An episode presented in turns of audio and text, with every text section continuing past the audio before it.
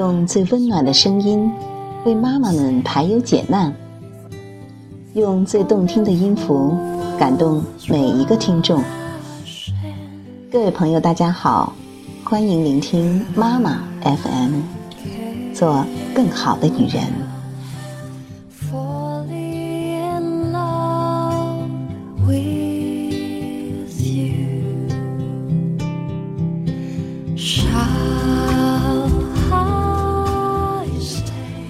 今天应由为您带来的一篇文章，是来自于戴帽子的鱼。笨是一种怎样的体验？童年的记忆不多，我只记得自己曾经非常非常的笨。笨到什么程度？小学教大鱼和小鱼符号，我怎么也弄不清楚两个符号的差别。我知道。一个开口朝左，一个开口朝右，但就是分不清谁代表大，谁代表小，常常搞混。我的数学老师是个非常闪的人，惩罚人的招数非常多，我们全班同学都怕他。我每次上课就跟坐电椅似的，只要他的眼神扫向我，我的椅子就跟通了电一样。电得我大汗淋漓。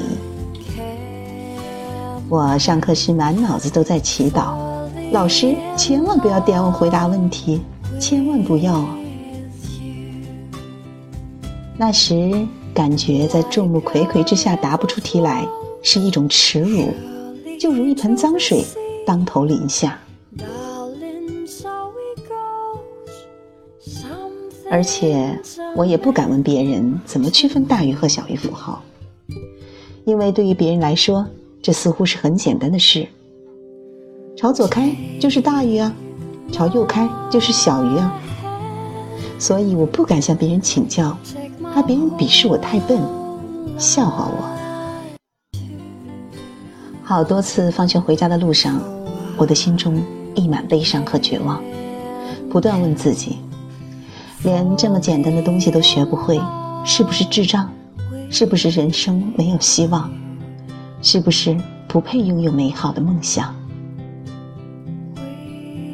按教学进度来说，这一章节因为很简单，所以很快就学完了。接下来的内容我学得很顺利。也许因为这一章实在太简单了，所以期中考试和期末考试。都没怎么出相关的题目。那一学年的综合排名出来，我是全年级第三名。没有人知道全年级第三名连大于和小于符号都分不清楚，只有我自己知道。我是一年以后才知道，后知后觉的学会了这两个符号，而且一辈子都忘不了学不会的痛苦和学会后的释然。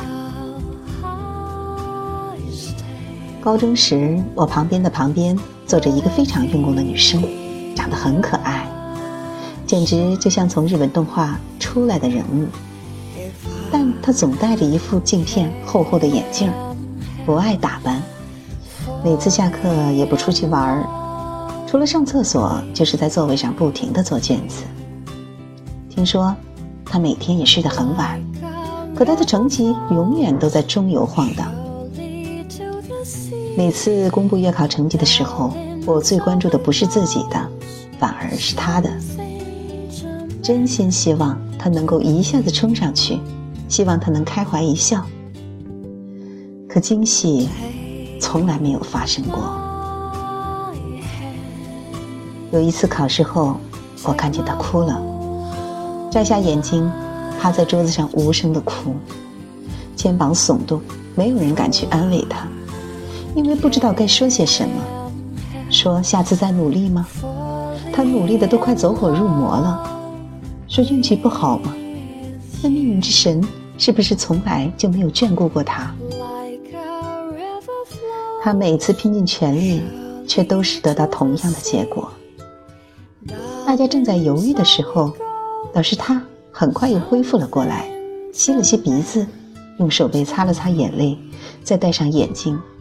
又抿着唇继续做试卷。大学的时候，我去给小学生做家教，辅导语数外。他一直不太认真，一会儿给我看他的养的小乌龟，一会儿偷摸遥控飞行的控制器。他妈妈走进来哄他：“你这么笨还不努力，以后可怎么办？”他抬起小小的头，神情幼稚、理直气壮地说：“我不是每件事都笨啊，我画画就很好啊。”他拿出他画的水墨和花，比我画的还要好。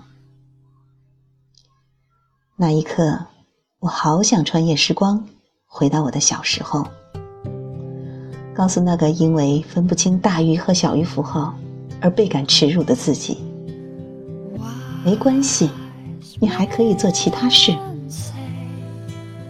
我也好想回到高中。告诉那个每次都全力以赴学习却仍毫无起色的女孩也许你不是很聪明，可你比那些第一名更让人佩服。聪明只是少数人的属性。如果你没有这种属性，可以成为一个真诚的人、正直的人、单纯的人、勤奋的人。美好的人，这个世界可不是单靠聪明就能撑起来的。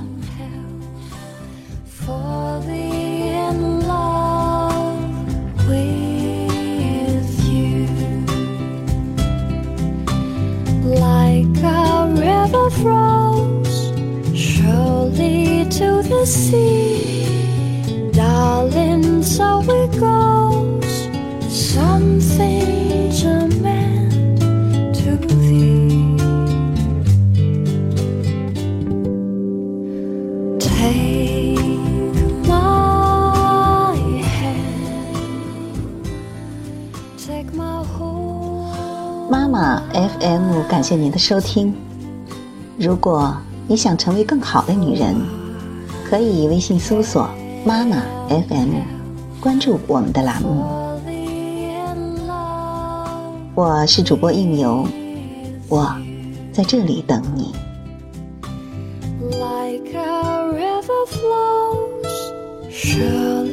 to Darling, so it goes.